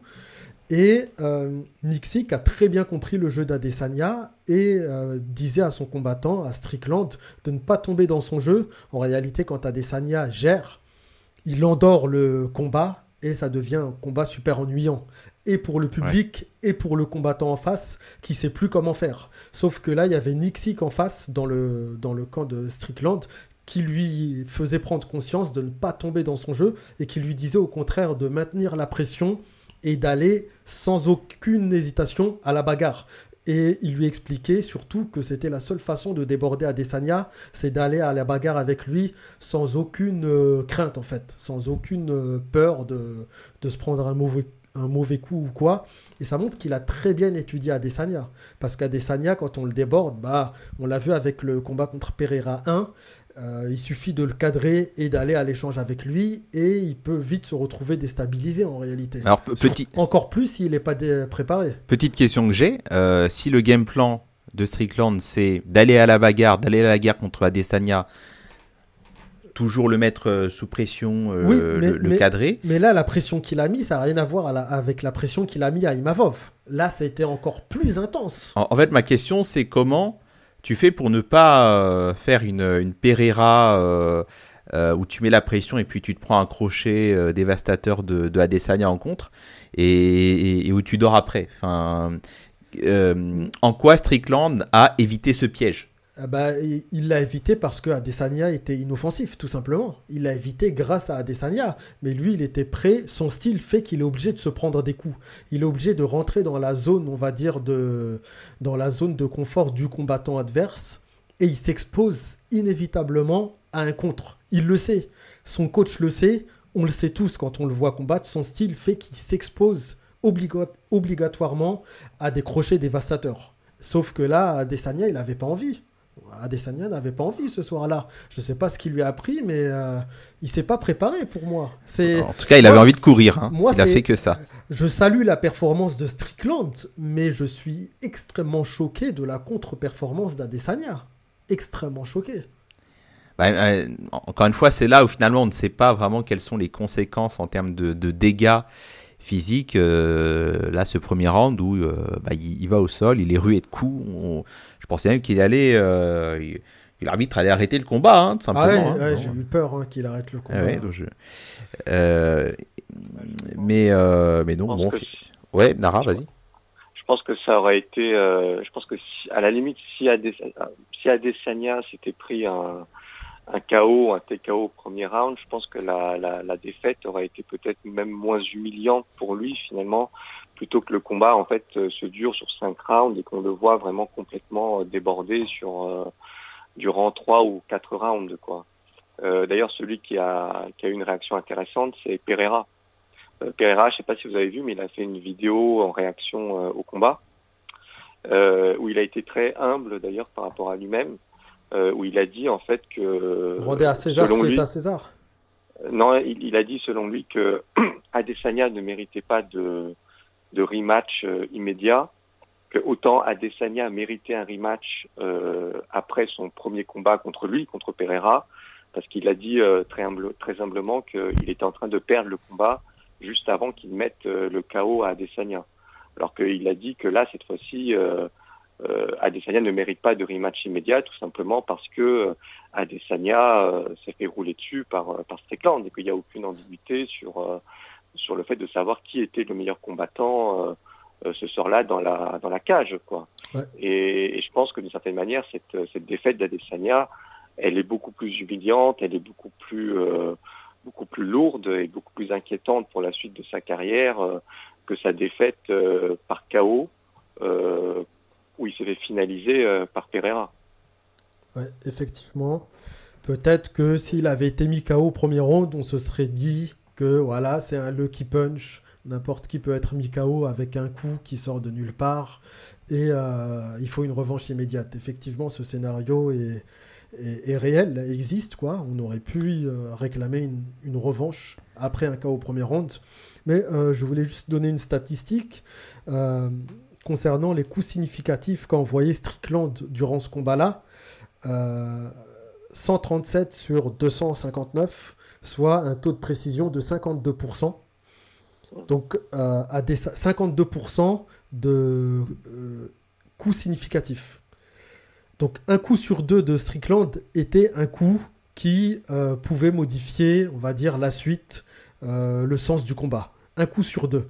Alors qu'en face à Desania, 94 coups significatifs sur 271 coups, soit une statistique de 34% de précision de ces coups c'est une statistique qui fait, un peu peur en fait. Hein. Qui, en fait, c'est une statistique qui illustre très bien la physionomie de ce combat. combien de coups d'Adesanya ont touché? 34%. Combien de coups de Pereira, de Strickland ont touché? 52% on voit quand même la, grosse différence. Et euh, autre différence, c'est au niveau des parties euh, où les coups ont été portés. 62% des coups de Strickland visaient la tête de Pereira. D'Adesanya. pardon. Alors que pour Adesanya, seulement 23% de ses coups visaient la tête, 40% le corps et 36% les jambes. Ouais, surtout, euh, il attaquait surtout aux jambes. ouais. Mais il a quand même une très bonne défense, hein, Alex Pereira, au final. Euh, au striking, il, est, euh, il a une défense de striking super impressionnante en réalité. Il prend. Strickland. Strickland. Toi, tu, tu, veux, tu veux nous le placer, ton Pereira, là hein. ah, Il prend très peu de coups, hein, Strickland, en striking. Même contre le meilleur, là, c'est ça qui est, qui est grave, quoi. Bon, de toute façon, enfin, on a pas mal parlé de Pereira, mais il faut aussi rappeler qu'il est intimement lié à la victoire de Strickland, puisqu'il a fait appel à lui. Bah, euh, le dernier message de Pereira, c'est euh, rendons à César ce qui est à César. Ouais. Hmm. La victoire de Strickland appartient qu'à Strickland. On s'est entraîné euh, un peu, mais seulement, pas plus quoi. Je pense que c'est un des, effectivement, ce que tu dis, John, c'est un des, un des éléments aussi importants de, Strickland et ce qui explique en fait aussi pourquoi est-ce que les, ses adversaires ont beaucoup de mal à le gérer c'est qu'effectivement, euh, ce, qui est incroyable, c'est la troisième fois que j'emploie le terme incroyable, c'est qu'on a eu euh, Adesanya, donc le meilleur striker de MMA, qui a perdu contre un contre un combattant. Contre un striker? contre un oui contre un striker, mais contre un combattant qui en fait a un style qui en apparence paraît extrêmement limité. C'est-à-dire que Strickland, c'est quoi? Strickland, c'est un striker, mais c'est un striker qui utilise très peu des kicks alors parfois il met des front kicks, mais c'est surtout un mec qui fait de l'anglaise, donc il est limité sur ça. Mais même son anglaise est limitée parce qu'effectivement la plupart de ses coups visent la tête. Il y a relativement peu de coups au corps. Tu as, donné les statistiques du combat, effectivement ça a beaucoup visé la tête du côté de Strickland, mais j'avais vu les statistiques même pour les combats précédents. Par exemple contre euh, Abus Magomedov, c'est 98% des coups euh, de Strickland euh, durant le combat qui ont été portés à la tête. Voilà. Et contre, euh, dans, et contre Imavov, c'était, je crois, 73%. Donc c'est quelqu'un qui vraiment, non seulement met la pression, euh, mais en plus vise la tête. En fait, quand, vous êtes face à Strickland, vous avez quelqu'un qui avance sur vous et qui essaie de vous marteler, de vous marteler la tête. Donc c'est extrêmement difficile de, de, réfléchir, de trouver une solution dans ces cas-là. Mais c'est Strickland, en apparence, en tout cas, c'est un combattant stylistiquement très limité. Ce qui rend, ce qui rend sa victoire encore plus incroyable. C'est-à-dire que Adesanya, qui est le striker le plus, euh, le plus complet, le plus excellent euh, techniquement, que ce soit en termes de déplacement, de, enfin voilà, a perdu contre, contre un combattant euh, au, au, panel technique en apparence très, très réduit. En réalité, avec un style, je dirais presque simple ou même, même simpliste, en réalité. Euh, Messieurs, on va poursuivre euh, ce débat et on va notamment parler de l'avenir de la catégorie euh, juste après. Puis j'aurai aussi une question euh, spéciale UFC pour vous. Mais on va d'abord saluer nos auditrices et auditeurs de Marmite FM puisqu'on arrive à la fin de 7 heures. On remercie nos invités de l'URC 70 d'être passés un petit peu plus tôt dans l'émission. Donc on rend l'antenne sur Marmite FM et vous retrouvez tout de suite Cindy pour son émission Marmite fait son action. On se retrouve très bientôt et écoutez la suite du débat en podcast sur la chaîne Fairplay sur euh, YouTube. À très bientôt. Et on continue, euh, messieurs, avec vous. Alors, la question là qui me vient à l'esprit, euh, c'est est-ce qu'il s'agit de la plus grande surprise de l'histoire de l'UFC ce, ce, combat au dénouement victorieux pour Sean Strickland? Et la chute incroyable, euh, j'emploie euh, à mon tour ce mot-là, euh, d'Adesanya. John, est-ce que tu veux te mouiller? Franchement, avec toutes les surprises qu'on a eues cette année, je ne sais pas laquelle est la plus grande. Hein. Entre Léon Edwards, euh, O'Malley, il y a un mois, il me semble, le 19 août. Et là, comment il Strickland, franchement, on n'est pas, on n'est pas à l'abri d'autres surprises avant la fin de l'année, je pense. J'ai cru que tu allais me sortir la surprise, euh, la défaite de Gann contre John Jones. Ah oui, non, c'est pas une surprise. oui, c'est pour ça. euh, C'était un manque de préparation aussi, mais bon. Nara, toi, tu as, un avis sur ce sujet? Bah, je pense que bah, alors c'est alors la plus grande surprise de l'histoire, tu as, dit du, de l'UFC. De l'UFC, ouais. De l'UFC. Bah, c'est une des plus grosses surprises de l'UFC et moi je pense que c'est la plus grande surprise de, de l'année je le mets même au, au-dessus de la défaite de Ousmane, au-dessus de la défaite même de, de Valentina Shevchenko. C'est que, voilà, comme j'ai dit, le meilleur striker a cédé contre un, euh, s'est fait rouler dessus par un striker qui a un style en apparence très limité. Et je pense que voilà, ça c'est comme si on me disait, euh, je sais pas, c'est comme si on me disait GSP euh, euh, à sa grande époque euh, euh, a failli se faire soumettre au premier round et s'est fait dominer en lutte durant 4 rounds sur 5 quoi. Moi c'est ça, ça paraît totalement irréaliste quoi. En fait oui, je suis je suis d'accord. En fait, tu as cité des combats ou des combattantes et combattants. En fait, on peut pas trop les comparer parce que dans le sens où tu as cité par exemple Valentina, j'ai cité euh, Leon Edwards et Kamaru Usman, ces combats-là, c'est des upsets. Ce qu'on appelle des upsets, c'est euh, le combattant dominer le combat et un coup sorti de nulle part le terrasse. Ça veut dire un, on peut parler de lucky punch hein, ou de soumission qui sort de nulle part alors que l'adversaire était en, train de dominer son combat de A à Z. Kamaru a dominé 5 rounds contre Leon Edwards et 50 secondes avant la fin, il prend un high kick et termine KO. Ça, c'est ce qu'on appelle un upset, un bouleversement, si je devais traduire upset en, français. quelque chose de tellement inattendu. Alors que là, c'est pas quelque chose d'inattendu. Enfin, c'est pas un upset dans le sens où Strickland a quand même roulé dessus, a pris 4 rounds sur 5. C'est une humiliation.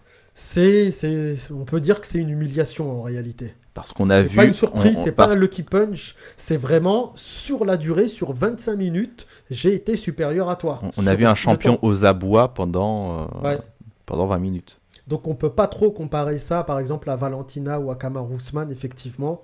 Euh, c'est une, une humiliation, on va dire. C'est une humiliation, c'est quelque chose qu'on n'attendait pas. Euh, Adesanya était ultra favori hein, avant le combat, ultra favori. Et il y a quelque chose que je voudrais souligner aussi chez euh, Strickland, c'est que c'est un combattant qui a quand même un sacré cardio. Naturellement, il est doté d'un cardio monstre.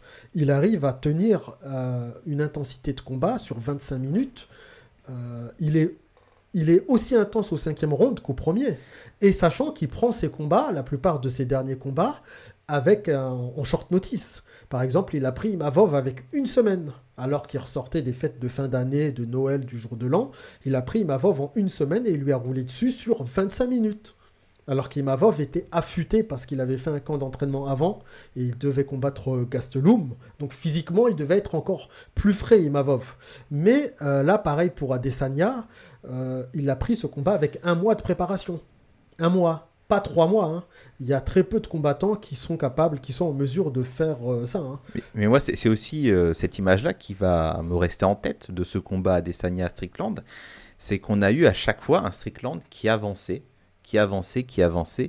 Adesanya qui faisait le tour, comme tu dis, qui se promenait à gauche, à droite. Parce qu'il le cadrait trop bien. Je pense qu'il a dû travailler comment cadrer ouais, mais un, c'était non-stop. de ce niveau. C'était non-stop. Euh, on a vraiment eu l'impression d'avoir bah, en fait le chasseur mais je pense qu'ils se sont inspirés de Pereira sur le dernier round mm. du premier combat, parce que personne n'a jamais réussi à cadrer Adesanya comme ça. Oui, pour mm. le coup, c'était le chasseur et, et sa proie. Et sa proie.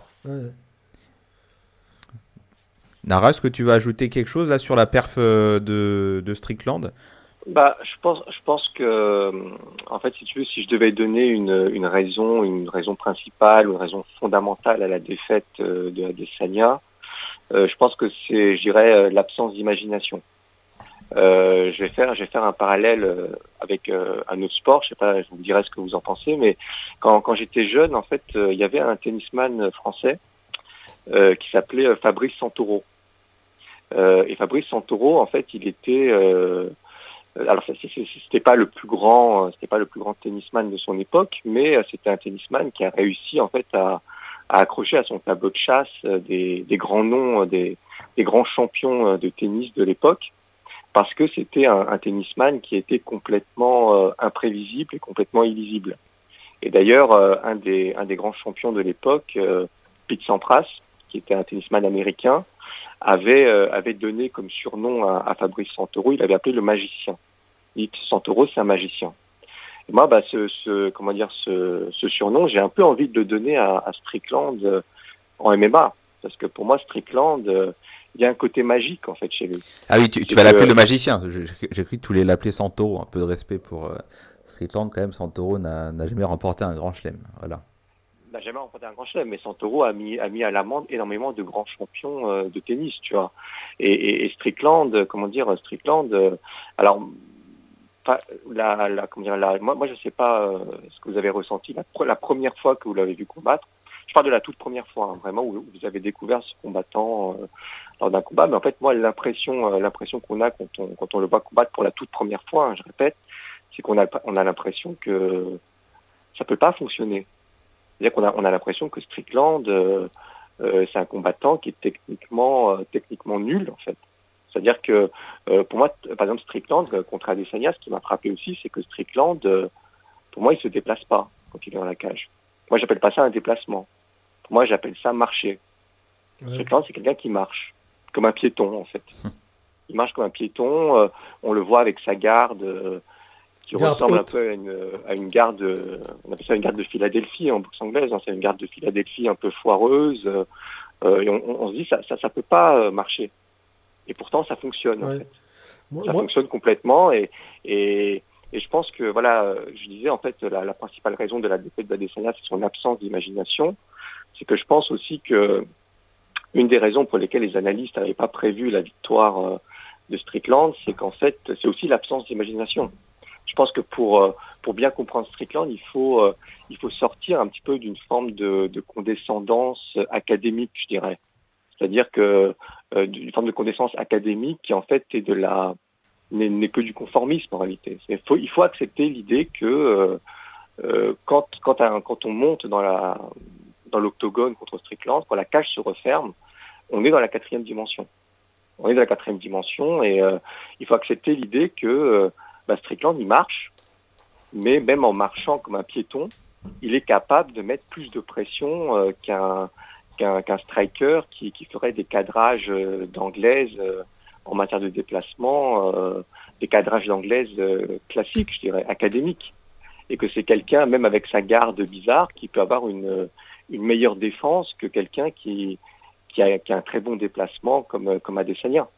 Donc je pense que ça, ça c'est le, préalable pour, je dirais, résoudre le problème Strickland c'est que Strickland, il faut comprendre que bah, faut le prendre au sérieux en fait. Il faut comprendre que bah, son style, il est peut-être moche, euh, il est, euh, il paraît complètement, euh, enfin complètement non fonctionnel si on se place d'un point de vue académique, mais ça marche quoi. Ouais. Ça marche. Effectivement, on a l'impression qu'il avance vers son adversaire avec un air un peu nonchalant, quelqu'un qui en a rien à faire, mais c'est sacrément efficace. Moi, je vais aller plus loin que toi. Euh, quand tu as dit que Strickland, on a l'impression que son style ne va pas fonctionner quand on le voit combattre, surtout lors de ses débuts. Moi, je vais aller plus loin que toi. On a l'impression que l'UFC l'envoie au casse-pipe. On a l'impression que l'UFC veut, euh, comme si l'UFC souhaitait se débarrasser de lui ou mettre en avant certains combattants on appelle Strickland à la dernière minute. Encore une fois, c'est des combats que j'ai cités euh, précédemment, mais si on reprend le cas de Imavov Strickland en janvier dernier, on appelle Strickland en espérant que Imavov va lui rouler dessus. Et c'est tout l'inverse qui se produit. Et là, ce combat-là contre Adesanya, je ne sais pas du tout à quoi il a servi, c'était le grand n'importe quoi. On a appelé Strickland en espérant et en pensant d'ailleurs parce que sur le papier, c'était, on pouvait légitimement le penser, en espérant et en pensant que euh, Adesanya, ça allait être une simple formalité pour Adesanya et qu'il allait lui rouler dessus et que derrière, on allait pouvoir replacer Adesanya avant la fin de l'année sur une grosse carte, sans doute celle de John Jones ou, euh, euh, ou, une autre carte. voilà, on espérait encore une fois voir en tout cas, on s'attendait à voir euh, euh, Strickland se faire rouler dessus. Donc l'UFC l'envoie au casse-pipe, l'appelle en short notice à chaque fois, et à chaque fois, c'est l'inverse qui se produit. En tout cas, deux fois sur trois, là, cette année, sur ses, euh, il a fait trois combats. Un contre Imavov, un contre le russe que tu as cité, Magomedov, et un contre Adesanya. Et sur les trois, il y en a deux, on l'a appelé en short notice. C'est-à-dire sans délai, sans délai de, suffisant pour hmm. faire un camp d'entraînement complet. Donc ça va encore plus loin que ça marche pas. C'est son style, il marche pas, mais en plus de ça, on va l'envoyer au casse-pipe. Et c'est l'inverse qui se produit. Après, moi, je m'interrogeais sur Adesanya et je me disais, est-ce qu'il n'a pas le syndrome euh, de John Jones? C'est-à-dire le syndrome du champion qui est lassé. C'est ce qu'on disait sur John Jones euh, quand on voyait ses performances avant sa montée en catégorie euh, chez les lourds, chez les poids lourds. On se disait c'est parce qu'il est lassé après 14 défenses de titre, il a plus envie, il a plus faim comme à ses débuts. Et moi, je suis en train de me demander, est-ce que Adesanya n'a pas réellement ce syndrome-là en réalité? Est-ce qu'il en a pas marre de son statut de champion indétrônable, indéboulonnable? Euh, Il y a quelque chose que qu'on peut pas comprendre à ce niveau-là. Il est peut-être plus fort en chasseur il est peut-être, il est très dangereux en chasseur, mais ça, seuls euh, des champions comme John Jones peuvent le voir en réalité, ce côté euh, syndrome de John Jones. Ça a un autre nom, mais moi je l'appelle syndrome de John Jones parce que c'est celui qui a fait le plus, le plus de défense de titre et qui était lassé sur la fin, ça se voyait réellement. Alors sur l'avenir de, de la KT finalement là, chez les middleweight, est-ce que vous donnez un rematch à Adesanya, comme il l'a peut-être chuchoté à l'oreille de Dana White dès la fin du combat. Ou alors, euh, c'est bon, faut passer à autre chose. On va euh, demander à Strickland d'aller faire le nettoyage aussi à son tour.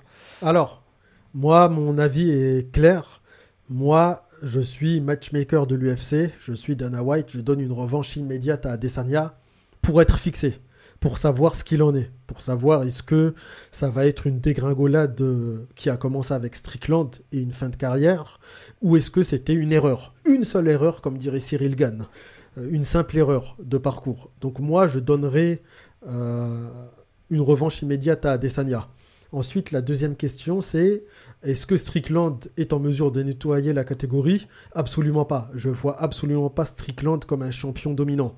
Pour moi, c'est un champion qui peut défendre sa ceinture peut-être contre un ou deux combattants. Peut-être qu'il va me faire mentir. Hein. Peut-être qu'il va la défendre cinq fois sa ceinture. Autant de fois qu'Adesanya, autant de fois que, que je sais pas, Anderson Silva à l'époque. Peut-être qu'il va tous nous faire mentir, mais euh, moi je le vois pas comme un champion dominant et je donnerai une revanche immédiate à Adesanya pour être fixé sur son état d'esprit. Nara, tu disais que Strickland est un magicien dans son style de combat. Est-ce qu'il a suffisamment euh, de, tours euh, de magie, là, de, cartes à abattre pour eh bien, être fort en lutte, être fort euh, au sol, ou alors est-ce qu'il devra tout simplement se contenter de son euh, striking pour aller nettoyer la catégorie Et d'ailleurs, est-ce que c'est ton souhait même de le voir euh, partir en mission? Alors concernant la lutte, alors la lutte en fait après le après le combat entre Imavov et et, Strickland, je me souviens d'un échange entre Taylor Lapillus et, et Imavov en fait, Taylor Lapillus demande à Imavov euh, si c'était pas possible de, prendre Strickland en lutte. Et euh, Imavov a fait une réponse qui m'a qui m'avait interpellé. Il avait dit euh, non non, moi j'ai dès, les, dès, que je l'ai touché, en fait, j'ai j'ai compris sa puissance et j'ai compris que c'était même pas la peine d'aller le chercher sur sur ce terrain-là en fait. Et je pense que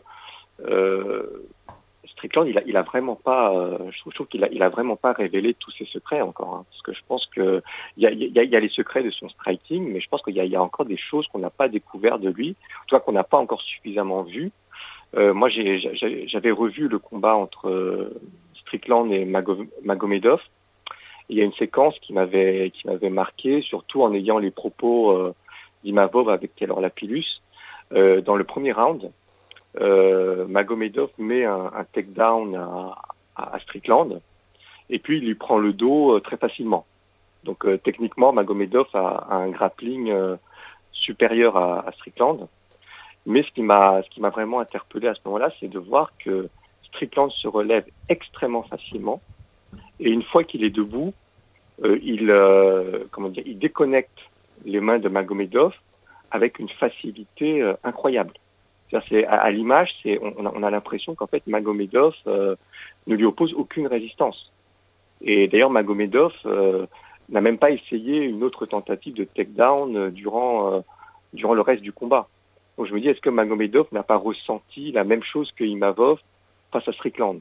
C'est-à-dire que est-ce qu'il n'y a pas une puissance de lutte qu'on ne perçoit pas, qu'on ne perçoit pas à l'écran? Et ça, c'est voilà. Alors après, pour répondre à ta question euh, sur le fait de savoir si Strickland a les, les moyens d'être un champion dominant, euh, je suis pas certain qu'il ait les moyens d'être un, champion euh, dominant de la catégorie, de nettoyer la catégorie comme l'a fait, euh, comme l'a fait Adesanya. Euh, mais par contre, je pense que qu'il gagne ou qu'il perd ses prochains combats. En tout cas, euh, tant qu'il est là, euh, il reste, il reste un, véritable danger pour pour n'importe quel combattant actuel du top 10. J'ai presque envie de dire même même pour c'est un danger pour Polo Costa, c'est un danger pour pour Duplessis, pour Whittaker, pour Vettori et même pour Shimaev finalement. Je dis pas qu'ils ne sont pas capables de gagner contre Strickland, mais je dis que euh, oui. je pense qu'aucun de ces combattants ne peut de bonne foi dire euh, Strickland, je vais lui rouler dessus, quoi. Parce qu'on a tous vu que c'était pas. Il euh, y a un problème Strickland, hein, véritablement. C'est. Ouais, effectivement, juste pour rebondir, pour illustrer un des propos que je viens d'entendre, c'est au niveau de la lutte, Strickland a une très bonne lutte défensive. Il a l'un des meilleurs taux euh, concernant la lutte défensive et la défense des takedowns. On sait qu'Adesanya a une lutte défensive très sous-estimée, mais elle est pourtant très bonne.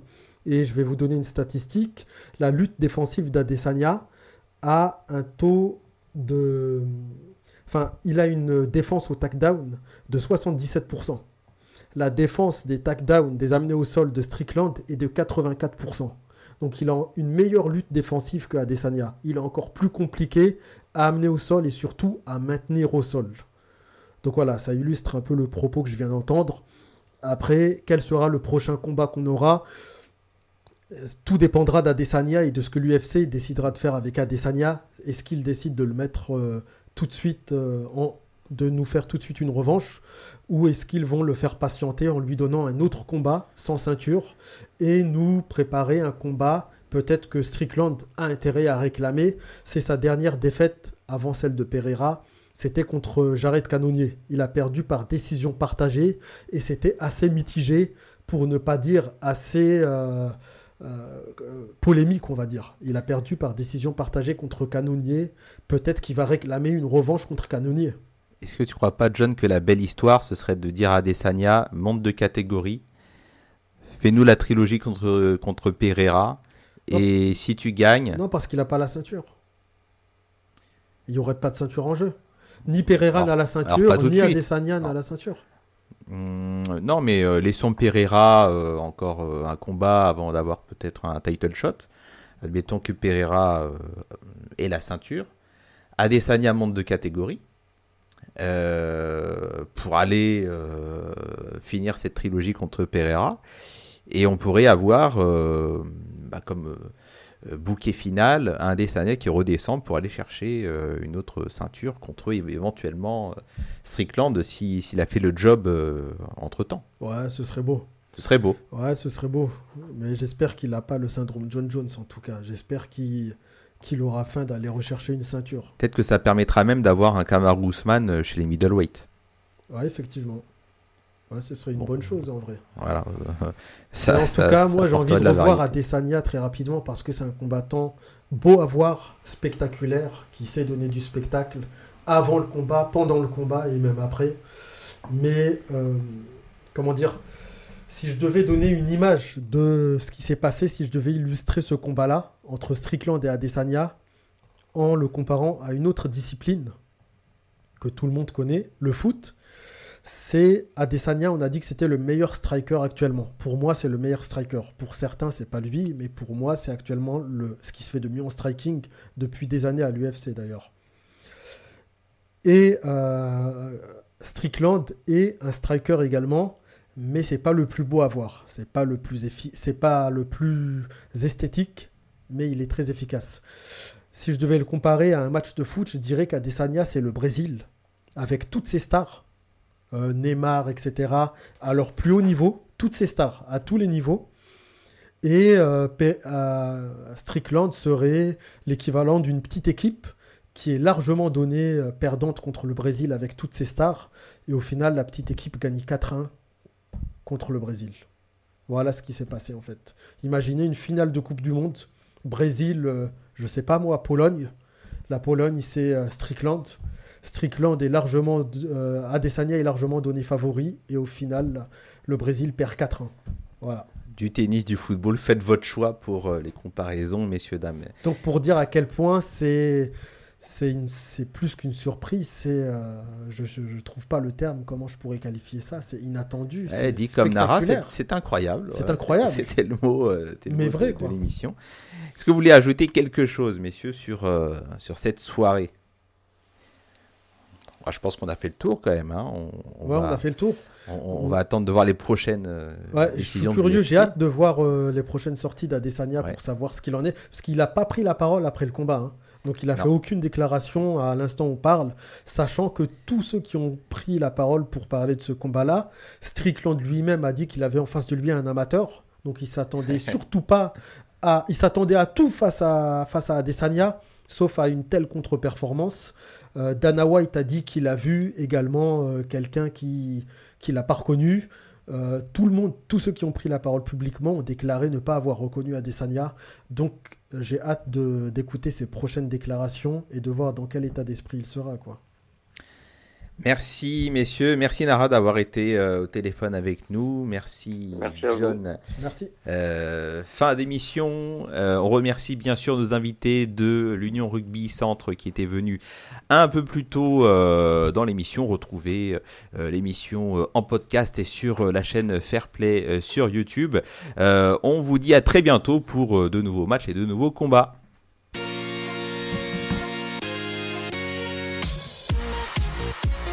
Parlons sport. Non, il.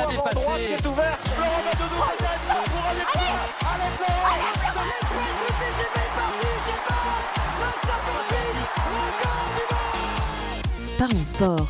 Une émission animée par Gilles Bombard.